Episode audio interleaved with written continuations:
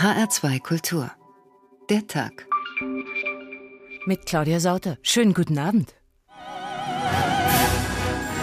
Wilhelm Richard Wagner kam am 22. Mai im Judenviertel einer französisch besetzten Stadt zur Welt. Seitdem Wagner aufgetreten ist, war er ja Gegenstand polarisierender Kritik. Ich bin gekommen, weil ich jetzt zum ersten Mal äh, Wagner live sehe. Es war mir bisher nicht vergönnt, muss ich sagen. Fantastisch. Wir würden wiederkommen, wenn wir noch mal Karten kriegen nächstes Jahr. Daran knüpfen sich nun für mich schon ganz frühe Jugenderinnerungen, musikalische Jugendeindrücke, die mein ganzes Leben lang nachgewirkt haben. Kann heute nach wie vor sagen, ich mag ihn nicht und das wird nach wie vor gesagt, aber alles in allem ist die Größe des Opernkomponisten Wagner heute nicht mehr fraglich.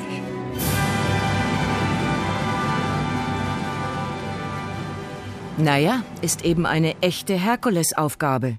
Richard Wagner.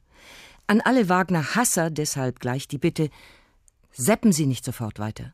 Es wird Ihnen nicht helfen, denn es ist Wagner Jubiläumsjahr, anlässlich seines 200. Geburtstags. Da werden Sie in den nächsten elf Monaten sowieso auf allen Kanälen immer wieder mit Wagner konfrontiert. Und damit Sie daran nicht scheitern, gibt's hier jetzt eine kleine Gebrauchsanweisung, wie Sie mit Wagner entspannt umgehen. Oder wenigstens mitreden können, wenn mal das Gespräch auf ihn kommt. Also, wagen Sie es einfach. Gönnen Sie sich eine unterhaltsame Stunde mit uns. Wir werden Sie nicht mit verschwurbelten Textanalysen quälen, versprochen. Wir werden Ihnen nicht den gesamten Ring der Nibelungen erzählen und wir lassen auch keine hysterischen Brünnhilden auftreten. Das alles machen wir nicht. Aber wir würden gerne Ihren Blick dafür schärfen, dass Wagner-Opern eigentlich wie das Dschungelcamp sind. Da geht es drunter und drüber und die Geschichten, die sind oft so bizarr und gewalttätig wie Filme von Quentin Tarantino. Und noch ein letztes Argument fürs Zuhören. Wer Liebesschmonzetten à la Rosamunde Pilcher gutiert, auch der ist bei Wagner völlig richtig. Leidenschaftlichere Frauen als in seinen Opern gibt es nämlich nicht. Es dauert eben nur alles länger als im Film und, ja, das ist wahr, es wird gesungen. Viel gesungen. Stunden um Stunden. Aber keine Bange, hier bei uns jetzt nicht. Nur ein kleines bisschen. Waggalawaya, Wagners Welten, haben wir diese Ausgabe von der Tag in HR2 Kultur betitelt. Und was das bedeuten soll, klären wir jetzt im Gespräch mit dem Intendanten und Generalmusikdirektor der Leipziger Oper, Professor Ulf Schirmer. Herr Schirmer, vorher aber noch eine bezaubernde kleine Geschichte aus Leipzig, die wir gerade in der dortigen Tageszeitung gelesen haben. Bei Ihnen in der Komödie singt ein ehemaliger New Yorker Börsenmakler den Siegfried. Er heißt James Allen Smith und hat, als er Wagner zufällig in seinem New Yorker Fitnessstudio hörte, umgehend seinen Job an den Nagel gehängt und sich zum Sänger umschulen lassen. Das ist doch mal echte Leidenschaft und Wagner würdig, oder? Der Jimmy Smith ist eine unglaubliche stimmliche Begabung und brennt für dieses Fach. Wagner Tenor, Heldentenor, wie ich es also selten erlebt habe. Also der Enthusiasmus ist tatsächlich riesengroß, das stimmliche Vermögen ist ungeheuer. Äh, nur jetzt auf den Teppich zurückkommen, bitte. Jimmy Smith hat den Siegfried gesungen in unserem Ring für Kinder mhm. an der mhm. musikalischen Komödie.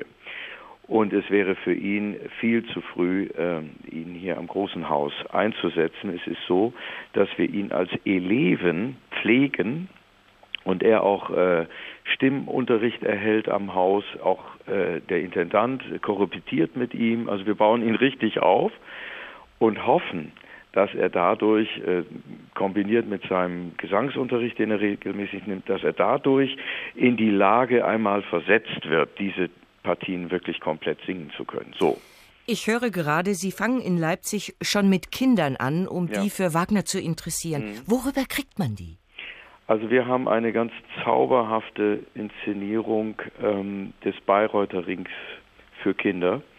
Frau Wagner hat uns das zur Verfügung gestellt im Rahmen unserer Kooperation.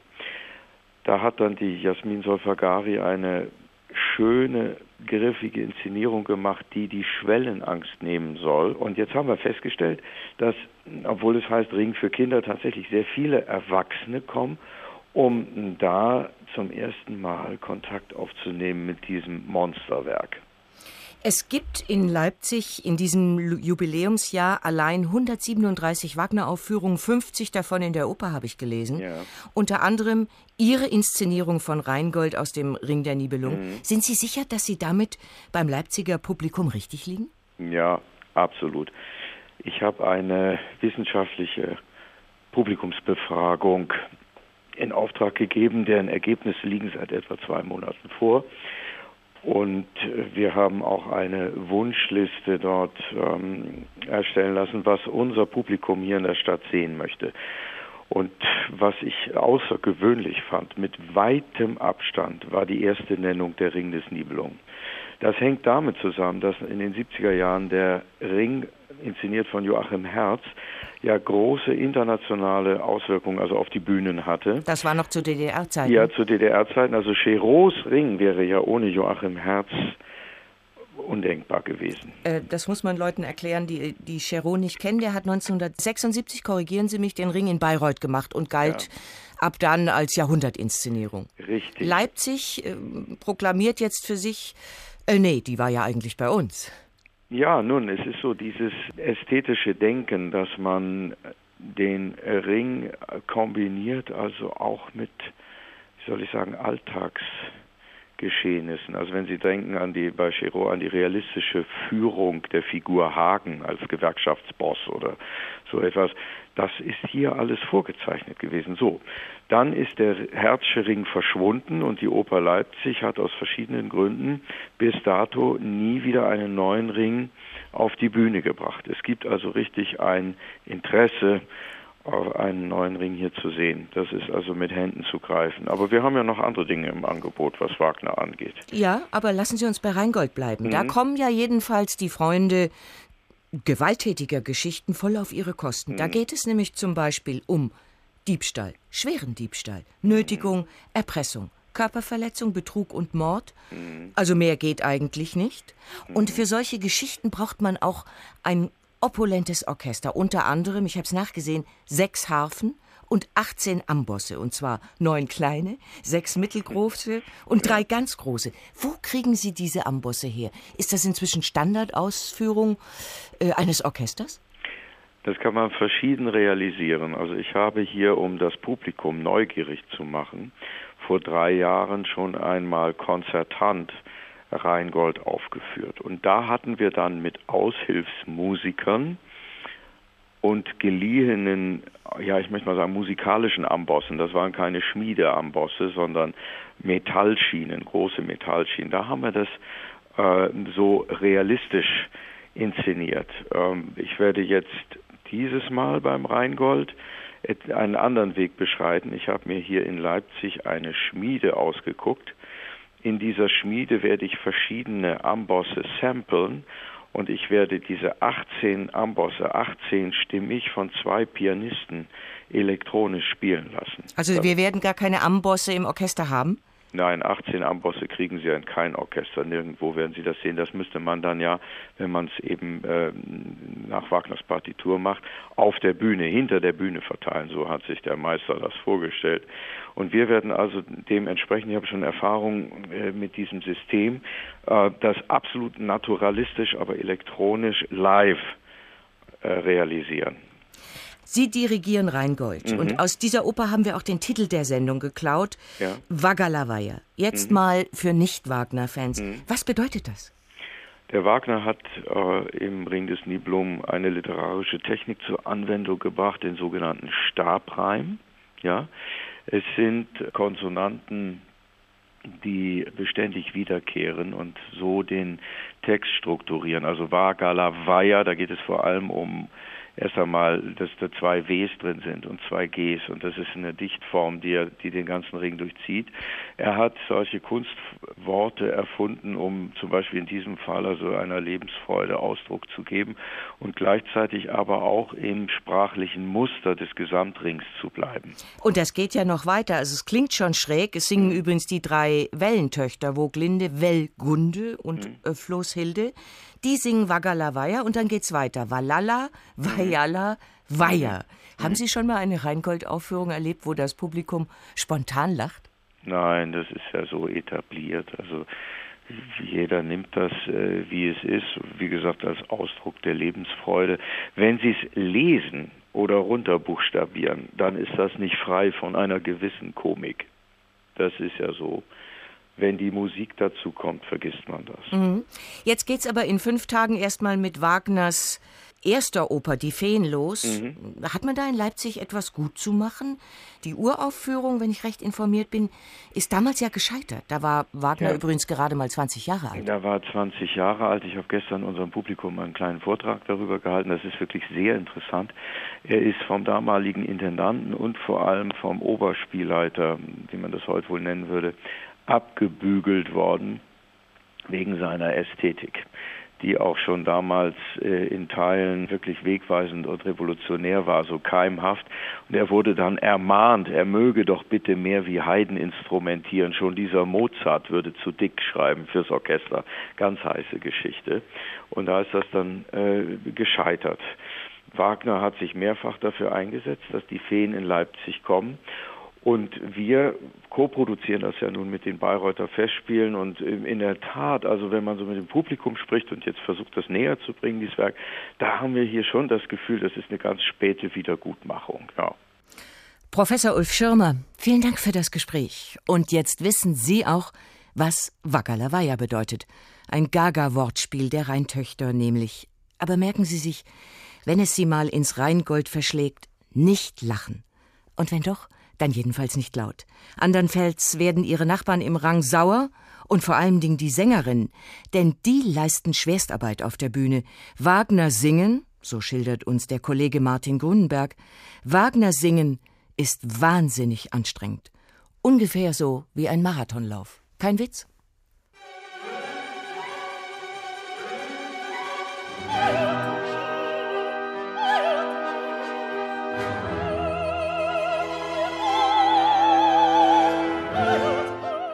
Ein tosendes Orchester und auf der Bühne eine Wahlküre in Brustpanzer mit Speer und Helm, die sich auf einen waghalsigen Wettkampf eingelassen hat. 100 gegen eine. Ein Heer von Orchestermusikern, die nach Leibeskräften streichen und blasen, gegen eine Sängerin, die das alles noch zu übertönen hat.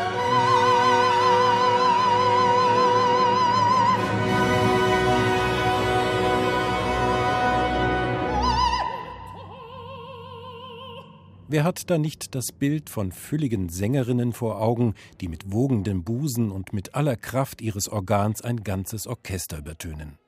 Doch, das ist natürlich nur das Klischee. Genauso oft wird von den Sängerinnen auch eine ganz andere Tonlage verlangt.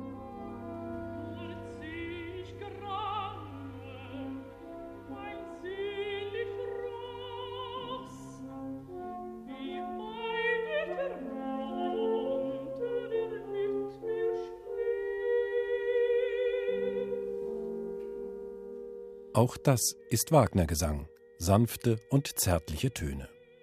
Richard Wagner war ein Verehrer des Gesangs. Das älteste, echteste und schönste Organ, dem unsere Musik allein ihr Dasein verdankt, schrieb Wagner, ist die menschliche Stimme. Und als Dirigent und Bühnenpraktiker war ihm sehr wohl bewusst, was er von seinen Sängerinnen und Sängern erwartete. In gewisser Weise war Wagner sogar neidisch auf seine Darsteller, denn er wusste noch aus leidvoller Erfahrung, Erst mit der Aufführung entsteht das Werk. Was nützt die schönste Musik, wenn sie niemand singt? An einen seiner Musiker schrieb Wagner einmal Als Darsteller und Dichter und Musiker zugleich hätte ich, selbst bei voller Windstille, das ganze Drama revolutionieren wollen. Aber Wagner war zwar vieles, Sänger nicht. Trotzdem, auch wenn Wagner den Gesang nicht höchst persönlich revolutionierte, er hat die Kunst des Gesangs in eine neue Dimension gehoben. Gerade auch was die Aufgaben für die Tenöre angeht. Wagner fordert Utopisches. Sowohl die Partien eines Siegfried im dritten und vierten Teil des Ring des Nibelungen wie auch der Tristan verlangen Sänger mit der Kondition eines Marathonläufers. Allein im Schlussakt muss der Tristan 45 bis 50 Minuten lang fast ununterbrochen singen. Und vorher hat er auch schon einiges zu tun gehabt. Was Wagner da verlangt, das hat vor ihm für die Hauptrolle einer ganzen Oper gereicht. Aber natürlich geht es bei so einer Aufführung nicht nur um Kraft und Ausdauer. Wagner hat immer Darsteller gesucht, die seine Helden und Zwerge auf der Bühne überzeugend zu verkörpern wussten. Da geht es nicht allein um den Gesang. Wenn es die Krise des Wagner-Gesangs gibt, dann hat sie schon zu seinen Lebzeiten begonnen. Denn der Bayreuther Meister war immer auf der Suche nach geeigneten Sängern und er musste sich eingestehen, dass wunderbar geniale Darsteller nur selten auf die Welt kommen. Aber es gab sie und es gibt sie immer wieder. Natürlich noch nicht so oft zu Zeiten des Komponisten. Er selbst hatte die Anforderungen ja gerade erst so gepusht, dass man das Wagnerfach heute als hochdramatisch bezeichnet. Zu bewältigen sind diese Partien. Wenn man die richtigen physischen Voraussetzungen mitbringt, wenn man gut ausgebildet ist und wenn man sich den Belastungen nicht zu früh aussetzt, dann ist es durchaus möglich, die Herzen der Wagnerianer über Jahre höher schlagen zu lassen.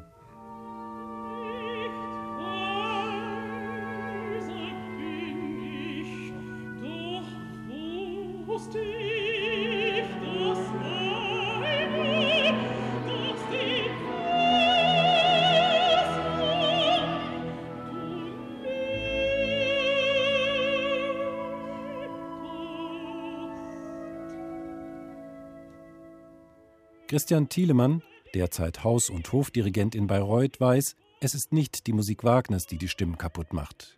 Gefahr droht dem empfindlichen Organ zum einen von der eigenen Zunft, von Dirigenten, die im Rausch der Musik nicht mehr auf die Sänger achten und durch ein zu lautes Orchester die Stimmen überanstrengen. Aber es sind sehr oft auch die Sängerinnen und Sänger selbst, die den Verlockungen des schnellen Erfolgs nicht widerstehen können. Hier noch eine Aufnahme und dort noch eine Aufführung, so jetten sie durch die Welt und treiben Raubbau am eigenen Kapital. Früher oder später rächt sich das. Und so hat man in den letzten Jahren und Jahrzehnten viele hochdramatische Soprane und Heldentenöre kommen und gehen gesehen. Ausgesaugt von einem Opernbetrieb, der die Stars global vermarktet und dessen Durst kaum gestillt werden kann. Astrid Warnay, die legendäre Wagner-Sängerin, die von 1951 bis 1968 jedes Jahr in Bayreuth sang, hat das Phänomen sehr anschaulich beschrieben. Singen ist auch ein Hochleistungssport. Auch beim Singen muss man sich Zeit nehmen. Man darf kein Kaufhaus eröffnen, ohne genügend Waren im Lager zu haben. Da machen die meisten Kollegen heute einen großen Fehler. Das haben wir jetzt also verstanden. Wagner singen ist Schwerstarbeit. Und deshalb waren früher manche Sängerinnen echte Wuchtbrummen, ja eigentlich singende Schränke. Heute nicht mehr. Ich habe vor dieser Sendung ein Gespräch mit der Sängerin Tanja Baumgartner aufgezeichnet, die in der Frankfurter Oper derzeit die Fricker singt. Und ich wollte von ihr wissen, ob die Besetzungsbüros heute stärker darauf achten, welche Figuren, welche Körbchen und Kleidergröße die Sängerinnen heute haben. Die Leitung war schlecht, aber das Gespräch vergnüglich und deshalb haben wir uns dafür entschieden, es doch zu senden. Bitte um Nachsicht. Also, muss Frau schlank sein, um heute für eine Wagner-Aufführung engagiert zu werden? Also ich glaube schon, dass es im Moment ähm, oft sehr optisch zugeht in unserem Beruf und dass es bestimmt von Vorteil ist, wenn man eine gute Figur hat, weil einfach die Regie mittlerweile eine größere Rolle spielt und die Regisseure, die haben einfach gern sehr realistische Personen auf der Bühne, die also auch, ähm, wenn sie ein junges Mädchen verkörpern, auch entsprechend aussehen, ja. Mhm. Wir haben Sie jetzt leider nur per Handy in Stockholm erwischt, probieren es aber trotzdem weiter. Vielleicht äh, kann man sich ja ein bisschen einhören in diese eigentlich schlechte Leitung. Wagner singen ist Schwerstarbeit, haben wir eben in der Sendung gehört. Schwerstarbeit für Sänger und vor allem für Sängerinnen. Wie machen Sie das? Essen Sie vor Ihren Aufführungen Beispielsweise einen Teller Spaghetti, also viel Kohlehydrate, damit Sie die nötige Kraft für Ihre Rolle haben? Also ich versuche eigentlich möglichst drei Stunden vor dem Auftritt nichts mehr zu essen, weil sonst kann ich überhaupt nicht singen. Im Gegenteil, das würde mich eher stören. Aber davor muss ich wirklich gut essen und mich sehr gesund ernähren und einfach den Körper fit halten. Aber also so die eigentliche Fitness ergibt sich natürlich eigentlich in den Proben und durch Singen auch selber. Sie singen an der Frankfurter Oper hier zurzeit die Rolle der Fricka in der Walküre. Wie lang dauert eigentlich Ihr Part in der Inszenierung? Eine ganze Stunde oder weniger? Also es sind ja zwei Frickas, die ich mache. Die, die Rheingold-Fricka wäre eigentlich die kürzere Rolle, hat aber mehr Bühnenzeit. Sprich, da bin ich ungefähr eine Stunde auf der Bühne im zweiten Bild und dann nochmal eine halbe im, im vierten Bild. Ähm, und muss natürlich unglaublich sehr viel Spannung halten in dieser Zeit. Und die andere Frika, die singt zwar mehr, hat aber, da, da dauert der Auftritt nur circa 20 Minuten. Die haben es aber dann in sich. Also das ist dann die Walküren-Frika. Genau, und diese Frika ist verheiratet mit Wotan und die streiten Richtig. sich ja auch ganz heftig auf der Bühne. Wie laut müssen Sie da eigentlich singen? ich muss eigentlich, also der Streit macht in dem Fall ähm, nichts an der Lautstärke. Aber natürlich ist ein Wagner-Orchester einfach ein sehr großes Orchester, hat aber auch leise Töne. Aber man muss einfach ein gewisses Stimmgewicht haben, um diese Musik überhaupt singen zu können.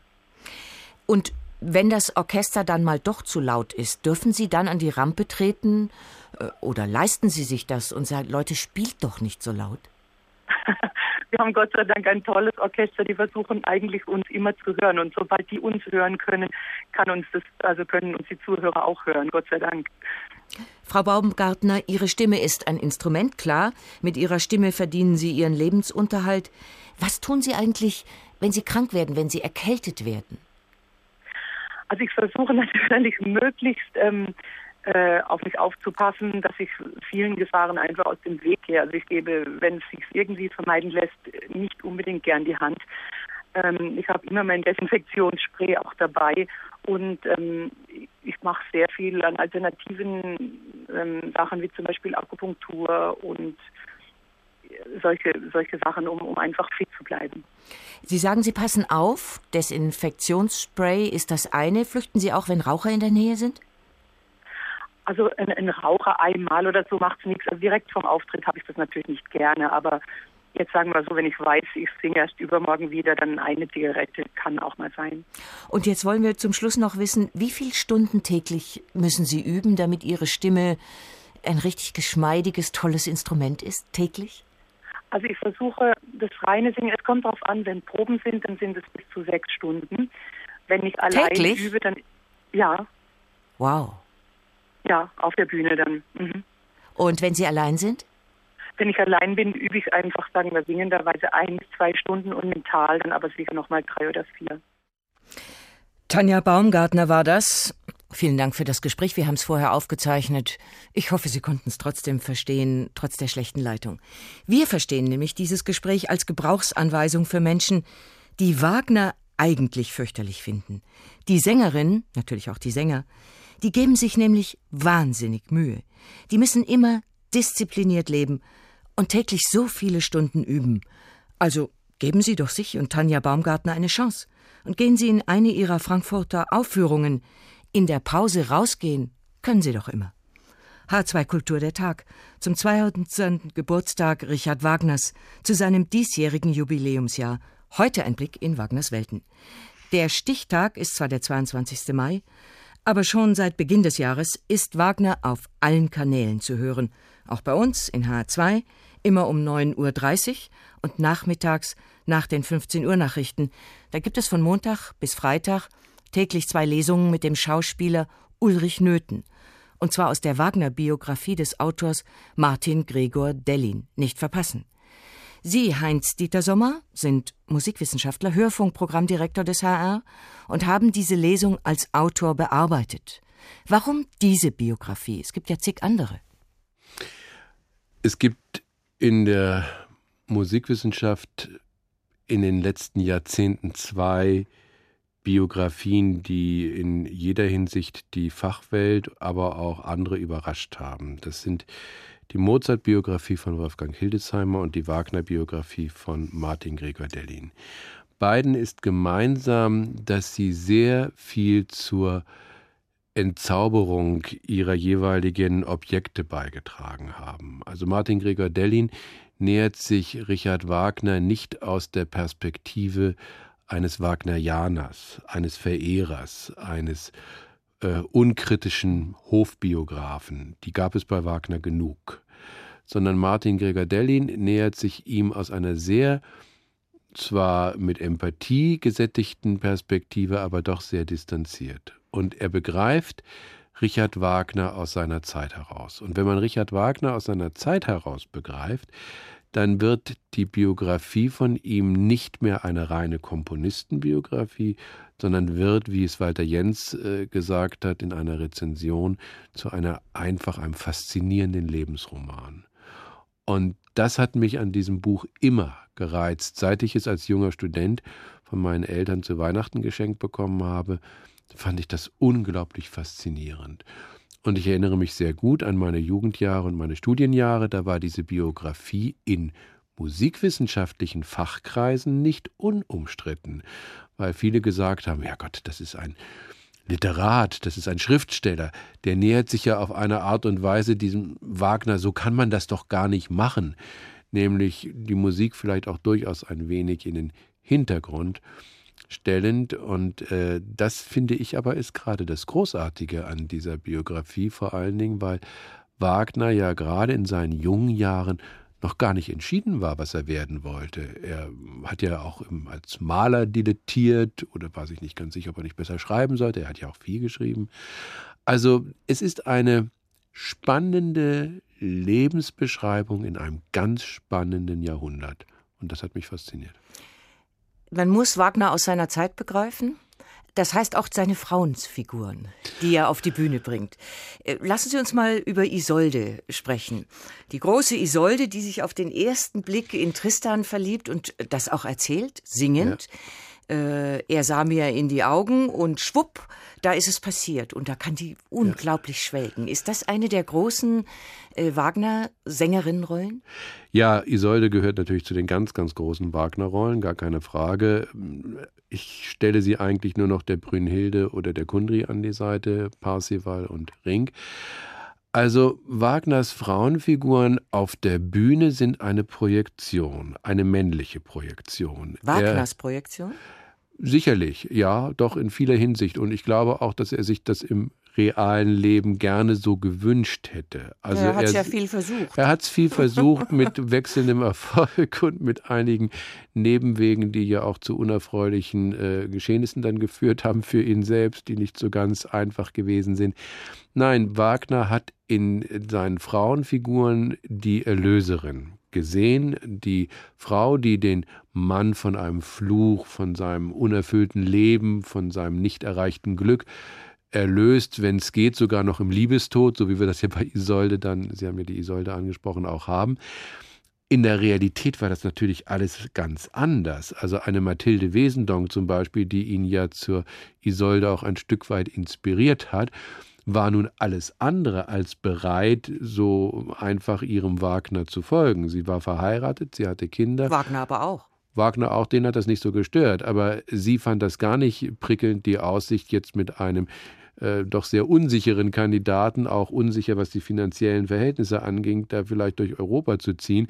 Da war ihr die Sicherheit des Schweizer Kaufmanns Otto Wesendonck wesentlich näher. Sie war sehr realistisch und wusste genau, dass es bei Wagner für sie eine Schwärmerei gab. Das mag damals üblich gewesen sein, aber die bürgerliche Sicherheit aufzugeben, das wäre ihr nicht in den Sinn gekommen. Und das hat er natürlich gerne gehabt, wenn sie das getan hätte aber sie hat es nicht getan. Auf der Opernbühne, da haben sie es getan. Andere Frauensfigur, die Kundry, Sie haben es selber gerade mhm. erwähnt, die küsst auch, das wird ja unentwegt geküsst, es geht sowieso bei Wagner äh, eigentlich zu wie im Dschungelcamp, da drunter und drüber und es knistert vor Erotik und die Kundry küsst den Parsifal. Was passiert da? Naja, es ist ja beim Parsival und bei Kundry ist es ja eigentlich eine, eine Täuschungsgeschichte. Mhm. Und äh, also die erlöst ihn nicht. Nein, sie erlöst ihn und sie erlöst ihn nicht. Es ist ja bei Kundry auch diese Mutterthematik kommt ja da auch ganz stark hinein, übrigens ja auch schon im Ring. Also man muss bei den Wagner Frauen auch immer eine doch sehr spezifische Familienkonstellation sehen, die übrigens Gregor Dellin in seinem Buch ähm, hervorragend beschreibt. Es hat also auch etwas mit der, er nennt es, glaube ich, die Unbehaustheit mhm. zu tun. Es hat etwas damit zu tun, dass Wagner sich wohl sein Leben lang irgendwo äh, danach gesehnt hat, nach einem Zuhause und nach einer klaren ähm, Verhältnis auch zu seiner Mutter. Er hat da ein nicht ganz einfaches Verhältnis gehabt. Und das hat man nun natürlich ganz klar in der Kundri. Kundri küsst Parsival und macht den reinen Tor, wie er vorher geschildert wird, damit sehend. Das geht schon ziemlich weit. Und äh, es ist letztlich immer wieder dieser Erlösungsgedanke, den, den Wagner da hineinbringt, den er aber im Parsival schon sehr weit sublimiert hat. Insofern ist die Kundri ja auch eine außerordentlich schillernde, übrigens, wie ich finde, nach wie vor die spannendste Wagner-Figur. Ja? ja, doch. Sie ist, sie ist einfach nicht so eindeutig. Und diese Doppelwürdigkeit ist ja auch musikalisch auf eine ganz hinreißende Art und Weise umgesetzt. Also insofern äh, finde ich, ist das eine wirkliche Herausforderung und auch äh, die Regisseure gehen gerne an diese Figur ran. Erläuterung des Musikwissenschaftlers und Hörfunkprogrammdirektors des Hessischen Rundfunks Heinz-Dieter Sommer. Vielen Dank. Also, welche ist großartiger, die Isolde oder die Kundri? Ich bin für Isolde, die sehnsüchtige, die bebende Isolde. Wie die zusammen mit ihrem Tristan vergeht, das ist ganz großes Kino.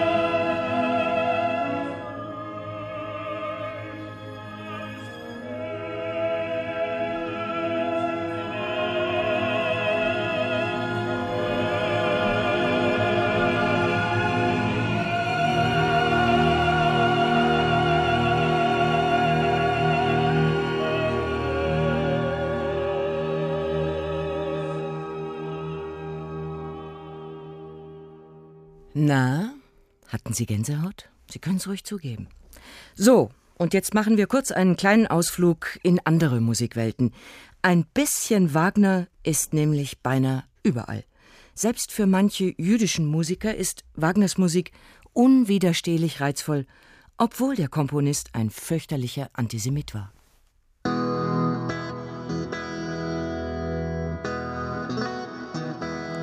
Treulich geführt, der Hochzeitsmarsch, interpretiert vom amerikanischen Gitarristen Gary Lucas. Und der begründet das so. Wagner ist ja durchaus hassenswert, aber ich finde, er hat wunderbare Musik geschrieben. Und das sage ich als Jude.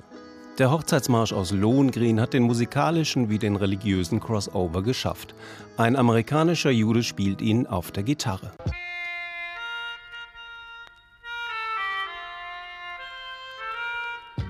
Und ein jamaikanischer Raster spielt den Hochzeitsmarsch auf der Melodica. Die Melodica erfreut sich in Jamaika großer Beliebtheit, dabei ist sie ja eigentlich ein Kinderinstrument. Richard Wagner würde sich vermutlich im Grab rumdrehen, wenn er wüsste, dass seine Musik so trivialisiert wird. Aber es geht noch trivialer, was die Instrumentierung angeht. Das Temple City Kazoo Orchestra kombiniert den Marsch der Walküre mit einem berühmten Song von Iron Butterfly.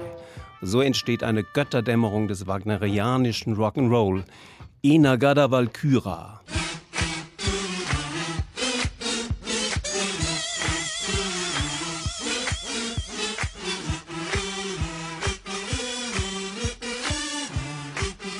Der Marsch der Walküre, gespielt auf dem Kazoo, ein schlichtes Gerät aus der Instrumentenfamilie der Ansing-Trommeln, käuflich zu erwerben im 99-Cent-Shop Ihres Vertrauens. Offenbar weckt die Musik von Richard Wagner bei vielen Menschen ein kindliches Bedürfnis nach, sagen wir, Profanisierung. Vielleicht ist es auch nur ein kindischer Reflex. Wagners teutonisch erhabener Bombast will entzaubert werden.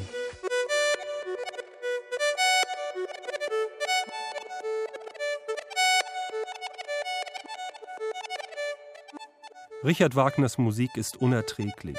Es sei denn, man verfremdet sie bis zur Unkenntlichkeit mit modernen Technologien. Die elektronische Dekonstruktion gibt den Blick frei für die 10% von Wagner, die überraschend gut sind, während er bloß nicht diese entsetzlichen Streicher und Bläser und Stimmen sagt der amerikanische Musiker Kurt Duker und zieht Wagners saubere Walküre durch den digitalen Dreck. Entzauberung durch schlechte Gesellschaft, das ist die Methode von The KLF. Die englische Sample-Guerilla-Gruppe konfrontiert den Hauskomponisten der Herrenmenschen mit Negermusik von Untermenschen. Hendrix, Prince und Wagner, die neue Supergroup. Allemal erträglicher als die Klassik-Rock-Streber von Emerson, Lake und Palmer.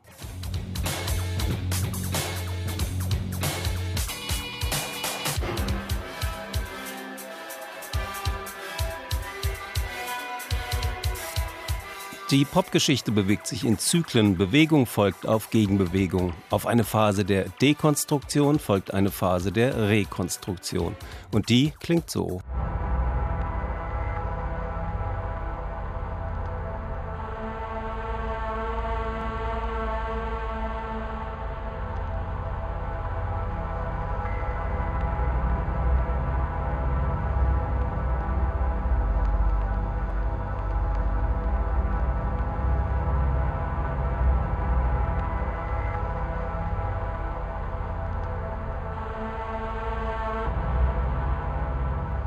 Unter dem sprechenden Namen Gas veröffentlicht der Kölner Technomusiker Wolfgang Vogt um die Jahrtausendwende die Alben Zauberberg und Königsforst. Der Kritiker Martin Pesch.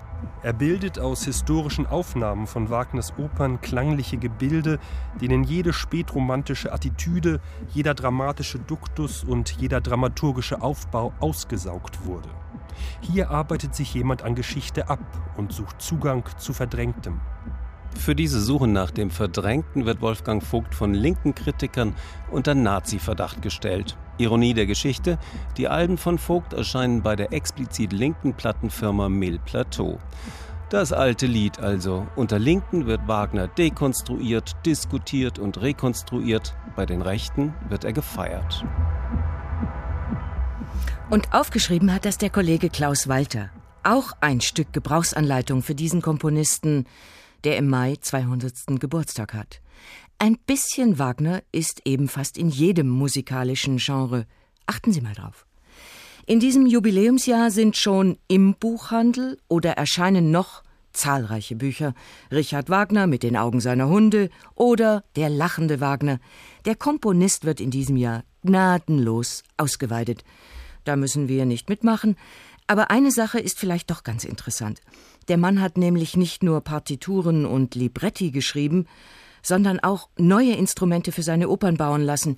Instrumente, die es zu seiner Zeit noch gar nicht gab.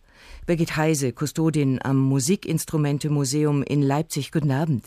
Guten Abend, grüße Sie. Da ist zum Beispiel die Horntuba. Was war jetzt an der neu? Ja, der Richard Wagner, der hatte sich ein Instrument gewünscht, das tiefer ist und wuchtiger ist als die Waldhörner, aber die Tuba, die es ja gab, oder auch die tiefen Posaunen, die waren ihm nun wieder zu wuchtig, der Klang sollte es auch nicht sein. Deswegen stellte er den Instrumentenbauern die Aufgabe, er findet mir ein tiefes Horn, das zwischen der Tuba und dem Horn steht, klanglich. Deswegen sagen wir heute auch nicht Wagner Tuba, sondern Wagner Tube oder Horntube zu diesem Musikinstrument, das heute ganz normal in jeden Orchesterfundus gehört. Die Tuba war aber nicht das einzige, der hat ja dauernd Pläne gezeichnet. Ja, Wagner wollte gerne an die Grenzen gehen, was das Instrumentarium betraf. Er wollte zum Beispiel gerne Fagotte, die noch viel tiefer sind als die gewöhnlichen Fagotte oder auch Kontrabässe, die weiter in die Tiefe gehen. Und interessanterweise in Wiesbaden, der Instrumentenbauer Heckel, bei dem Wagner selbst vorstellig wurde, der entwickelte ihm zum Beispiel einen Fagott mit einem aufgesetzten Stück Rohr, das genau diese Tiefe bekam und als Herr Heckel 1879 dann in Bayreuth vorstellig wurde und sein neu erfundenes Kontrafagott vorstellte, war Wagner sofort begeistert und hat es einbezogen. Wiesbaden also, endlich ein Hessenbezug. Hat er diese neuen Instrumente selber bezahlt oder haben das die Opernhäuser gemacht? Musste dann schon das Opernhaus tun, das anzuschaffen. 1879 war er auch schon doch so bekannt und so etabliert in Bayreuth, nicht wahr? Da wurden ihm die Klaviere schon geschenkt, die er brauchte und auch war der Ankauf gesichert von Orchesterinstrumenten. Ja. Diese Instrumente, also zum Beispiel die Horntuba, äh, die Sie uns vorhin geschildert haben, haben jetzt alle Orchester weltweit diese Wagnerschen Musikinstrumente? Also kann man ohne die Wagner gar nicht spielen? Also die Wagner-Tube, die ist tatsächlich sehr eingeführt und das ist so, dass man ohne die, also kann ich mir nicht vorstellen, die ist ganz normal. In jedem Orchester wird die interpretiert. Aber viele andere Ideen von Wagner haben doch nicht so Eingang gefunden, muss ich mal sagen. Er hat zum Beispiel in Bayreuth mit dem Herrn Stengel zusammen eine Altoboe entwickelt. Er wollte also nicht das Englischhorn als besonders tiefe Oboe für bestimmte Partien haben, sondern hat eine tiefe Oboe mit offenem Schalltrichter gebaut. Ja, die ist heute ganz selten. Das hat sich also nicht unbedingt durchgesetzt. Was sich aber dagegen durchgesetzt hat, ist seine ganz witzige kleine Harfe, die gespielt wird bei den Meistersingern von Nürnberg, wenn der Beckmesser auf der Bühne steht und so tut, als würde er Laute spielen. Das ist eine Attrappe. Wagner schreibt, es wurde eine kleine Harfe nach meiner Erfindung gebaut, ein kleines Instrument mit Stahlseiten, die klingt anders als die Orchesterharfe, vielleicht doch ein bisschen eher der Laute oder der Gitarre, aber eben doch nicht ganz so das hat sich durchgesetzt auch. Das wird heute auch gespielt bei den Meistersingern von Nürnberg beispielsweise. Erläuterungen von Birgit Heise, Kustodin am Musikinstrumente-Museum in Leipzig. Vielen Dank. H2 Kultur der Tag Wagners Welten, heute unser Thema. Ich hatte Ihnen zu Beginn versprochen, dass wir Sie nicht mit verschwurbelten Textanalysen von Wagners Libretti quälen werden. Und daran halten wir uns auch. Wir haben es nämlich, wie Sie auch, Gerne einfach und gerne verständlich. Also, wer nochmal sind die Rheintöchter und was machen die nochmal im Rheingold? Wenn es einer für Anfänger, wie für Fortgeschrittene erklären kann, dann Loriot. Mit dem plötzlichen Auftauchen der Rheintöchter, drei unbekleideten, passionierten Schwimmerinnen, ist das Ende der Unschuld vorprogrammiert. Das bekannte Gesangstrio singt ebenso gut unter wie über Wasser und hört auf die Künstlernamen Voglinde, Welgunde, Floßhilde. Unverantwortlicherweise sind die Damen mit der Bewachung eines hochbrisanten Wertobjektes, des sogenannten Rheingoldes, betraut, ohne im mindesten hierfür geeignet zu sein. Sie lassen sich vor Ort ansprechen von einem gewissen Alberich aus Nibelheim. Die Damen wittern willkommene Kurzweil und treiben mit dem Zwergenwüchschen Voyeur ein aufreizendes, übles Spiel, wobei sie seinen Stolz als Liebhaber empfindlich verletzen.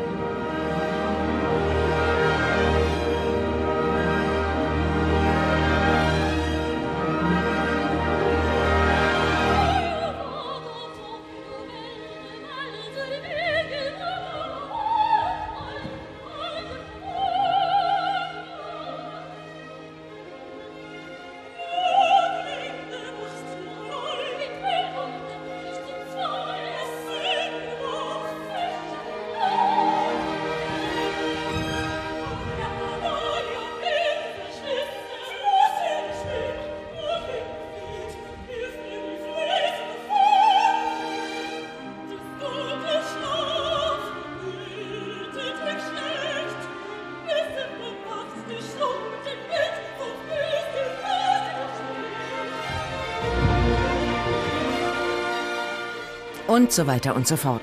Um diese Musik in Bayreuth zu hören, dafür legen sich Wagner-Fans echt krumm. Karten für Rheingold sind teuer, vor allem in Bayreuth. Eleonore Bühning, Musikkritikerin der Frankfurter Allgemeinen Zeitung. Guten Abend erstmal. Guten Abend, Frau Sauter, hallo. Wie kommt man denn überhaupt an Karten für Aufführungen im Allerheiligsten des Wagner-Kults? Also erstmal muss ich Sie leider ein bisschen korrigieren. Tun also Sie die das? Karten in Bayreuth sind nicht so teuer. Also wenn Sie in Salzburg Aha. zum Beispiel bei den Salzburger Festspielen oder in Baden-Baden eine Eintrittskarte käuflich erwerben wollen, dann ist die wesentlich teurer. Das ist, äh, das ist aber so, dass Bayreuth-Karten rar sind, also selten. Es gibt ja eben nur diese kurzen Wochen im Sommer mit äh, zwei oder drei Aufführungszyklen und ähm, da passen halt immer nur eine bestimmte Anzahl von Leuten hinein. Also selten sind die und werden auf dem Schwarzmarkt teuer gehandelt, was die äh, Wagner-Familie dauernd äh, zu unterbinden sucht. Aber an sich ist so eine Karte eigentlich nicht, äh, ist schon erschwinglich. Nun schnell zu Ihrer Frage. Ähm, wie kommt man da rein? Ähm, kommt drauf an, wie alt Sie sind. Also wenn Sie Aha. ein junger Mensch sind, würde ich sagen, würde ich Ihnen empfehlen, äh, treten Sie ein in Richard Wagner Verband. Es gibt 135 Richard Wagner Verbände. Einer wird garantiert in der Nähe sein von der Stadt, wo man wohnt, und da sollte man als junger Mensch eintreten. Dann, also die Richard Wagner Verbände, die tun alles, um den Nachwuchs zu fördern und äh, und featuren den und und ähm, äh, es gibt Stipendien und all dergleichen und äh, es sind immer viele junge Leute auf dem Hügel, die aus den Richard Wagner Verbänden halt kommen. Die werden dann entsandt. Nicht? Also so, äh, so kommt man zum Beispiel rein. Wenn, wenn Sie etwas älter sind, ein bisschen Geld haben, treten Sie ein in den Verein der Freunde und Förderer. Ähm, auch dann äh, ist die Wahrscheinlichkeit, dass man eher Karten bekommt, schon erhöht. Ähm, und ähm, ja, oder Sie werden Kritiker, so wie ich. Dann geht's auch. Und Sie kommen da ähm, quasi für Umme rein, weil Sie ja drüber schreiben. Genau, also das ist das ist also für Umme, also ich bekomme eine Ich wollte Ihnen nicht zu nahe treten. Doch, treten Sie nur. Äh, das ist, äh, das ist äh, Usus, dass die Kritiker Pressekarten bekommen, die gratis sind oder oder Steuerkarten, die halt, ein, äh, das heißt wie, wie, wie Mitarbeiter auch, also die die billiger sind. Allerdings kriegt nicht jeder Kritiker eine Karte in Bayreuth und die Vergabepraxis, die in den Nun sagen wir, wissen Sie, das ist wie mit allen Dingen im Leben, wenn etwas eine Rarität ist, dann gibt es den Schwarzmarkt und dann wird auch unterm Tisch gehandelt und dann äh, gibt es auch Vetterliswirtschaften und so etwas. Das ist ja nun vom Bundesrechnungshof äh, voriges Jahr unterbunden worden äh, und äh, man kommt jetzt nicht mehr mit über äh, gute Freunde und Buddies hintenrum oder vorne rum rein nach Bayreuth. Man muss schon den geraden Weg gehen. Und zwei Wege habe ich Ihnen gerade genannt. Okay. Frau Bühning, wie verstehen diese Sendung als Gebrauchsanleitung für Newcomer bei Wagner? Helfen Sie uns doch bitte dabei. Wie lange dauert durchschnittlich eine Tristan und Isolde Aufführung? Ähm, äh, jeder Aufzug ungefähr anderthalb Stunden. Also wenn Sie nach Bayreuth gehen und sich das da anhören, dann brauchen Sie insgesamt sechs Stunden, aber dann müssen Sie, haben Sie zwei Stunden Pause, sechseinhalb Stunden. Ähm, die reine Musikspielzeit sind so, je nachdem wie schnell der Dirigent ist, wie schnell die das spielen, zwischen äh, ja vier Minuten 15, vier Minuten 30, äh, vier, äh, Quatsch, vier Stunden 30, Entschuldigung, viereinhalb Stunden ungefähr, mehr oder weniger. Das heißt, weibliche Publikum sollte sich keinesfalls in hautenge Fummel zwängen, in der man dann stundenlang die Luft anhalten muss. Ja, das wäre ganz unpraktisch, glaube Genau. ich. Man sollte es sich bequem machen, in, zumal in Bayreuth, wo man ja wirklich extrem harte hölzerne Klappsitze hat. Es gibt also, Sie können das ja auch sehen, das sieht man, das weiß man auch, dass die äh, sieht man im Fernsehen bei der, bei solchen Gelegenheiten, dass die Damen und die Herren ihre ihre ihre Kissen mitbringen und äh, äh, sich ein bisschen gemütlicher dort machen. Und es ist wirklich wirklich empfehlenswert, sich nicht sich bequem anzuziehen. Ja. Machen Sie das auch? Ja, selbstverständlich. Und haben Sie auch ein Bühnenkissen, das für Sie reserviert Nein, ist? nein, nein, das habe ich jetzt nicht dabei. Also, also ich kenne auch Kollegen, äh, ohne dass ich jetzt Namen nennen möchte, Tun die Sie's. sind der Meinung, nein, das tue ich nicht. Ähm, die sind der Meinung, dass äh, äh, solange wie die Musiktheaterregisseure uns auf der Bühne Lumpen zumuten, nackte Eimer voll Dreck und so weiter, muss man sich als Opernbesucher auch nicht mehr fein anziehen. Also ich kenne Kollegen, die gehen in Alltagskleidung in die Oper, so wie man ins Kino geht. Frau Bühning, wie steigt man bei Wagner und mit Wagner sinnvoll ein? Da geht man doch nicht zuerst in den Ring, oder? Da fragen Sie mich, da fragen Sie ausgerechnet mich. Ich meine, ich, ich höre das seit vielen Jahren. Ähm, äh, gut, okay, also ich glaube, es ist ganz einfach. Äh, man sollte einfach reingehen. Und man könnte sehr gut sogar mit dem Ring anfangen. Man muss vielleicht nicht am Anfang vom Ring anfangen, bei den Rheintöchtern, die wir gerade, äh, von denen gerade die Rede war, äh, sondern äh, man am besten mit der Walküre vielleicht, äh, weil, weil, äh, also der, der äh, weil, weil da äh, Musik drin ist, die kennt man, die kennt man aus der Werbung, die kennt man aus dem Kino, äh, weil Kürenritt, den kennt nun wirklich jeder. Und ähm, äh, das ist ein Stück, was äh, in dem viel passiert. Also in der Walküre ist viel Handlung. Das ist nicht durchaus nicht in allen Wagner-Opern der Fall, dass was passiert. Also manchmal passiert da stundenlang gar nichts oder nicht viel, außer dass die Leute sich gegenseitig erzählen, was wir schon alle wissen. Nicht? Wagner, äh, entschuldigen Sie, das muss ich jetzt dazu sagen. Also Wagner hat den Ring des Nibelungen von von hinten nach vorne äh, äh, komponiert. Also er hat mit den letzten Stücken angefangen mit Siegfried und ähm, und drum ist es so, dass in dieser Oper in in diesen vier Abenden ständig irgendjemand erzählt, was bereits passiert ist. Und das kann schon ähm, dauern. Also ich würde als Einstieg wahrscheinlich die Walküre empfehlen, ja. Okay. Äh, wie erkennt man als Laie, als Wagner-Laie, als Newcomer, ob eine Aufführung gelungen ist? Äh, oder nicht? Ist da der Beifall des Publikums am Ende äh, ein Maßstab? Sollte man sich dem einfach anschließen? Hm. Also äh, Sie sitzen ja da drin und wenn Sie dann viereinhalb Stunden da drin gesessen haben in diesem in diesem Musikstrom, sind Sie froh, wenn es vorbei ist? Werden Sie automatisch entweder mitklatschen oder Sie sind zu erschöpft dazu. Ich glaube, da da da hat man dann schon eine eigene Meinung. Ich glaube, dass ähm, äh, das kein, man muss nicht unbedingt Kritiker sein oder Musikkritiker, man muss noch nicht mal Musikfachmann sein, um zu merken, ob etwas gut ist oder ob etwas schlecht ist. Ich finde immer, wenn ich in Aufführungen sitze, äh, dass, äh, dass es sich sowas ähm, ja atmosphärisch mitteilt. Man spürt das, ob ein Publikum ähm, das knistert dann. Also wenn alle wirklich, wenn wenn alle wirklich erfasst werden von der Sache, die im Saal sitzen, nicht nur ich, sondern alle, dann ist da was richtig gut daran und das spürt man, das schmeckt man, das, äh, das ist das, was man vielleicht gemeinhin Gänsehaut nennt oder ähm, äh, also man, man äh, sollte man unausgeschlafen sein, man wird dann blitzwach sein und äh, und ja halt äh, der Adrenalinspiegel steigt. Daran merkt man das, glaube ich, und das merkt jeder. Dazu muss, braucht es keine musikalische Vorbildung. Das heißt, Opern sehen, Opern hören, also natürlich auch Wagner ja. sehen, Wagner hören, das ist ein kollektives Erlebnis? Auf alle Fälle. Das ist was ganz anderes, als wenn Sie das beispielsweise über Kopfhörer zu Hause hören oder wenn Sie, äh, wenn Sie es im Fernsehen sehen oder wenn Sie sich eine DVD anschauen. Also im Theater, in der Oper. Wenn Sie alle zusammen da im Dunkeln sitzen und vor Ihnen geht der Vorhang hoch und dann singen die Leute, singen da dicke Frauen unverständliches Zeugs. Das ist wirklich etwas, das können Sie nur live haben. Diese, diesen Thrill, der, der da äh, bei, bei Wagner, äh, bei, bei Wagners Musik erzeugt wird. Handreichung von Eleonore Böning, Musikkritikerin der Frankfurter Allgemeinen Zeitung. Vielen Dank für Ihre Hilfe. In diesem Jahr wird Wagners 200. Geburtstag gefeiert.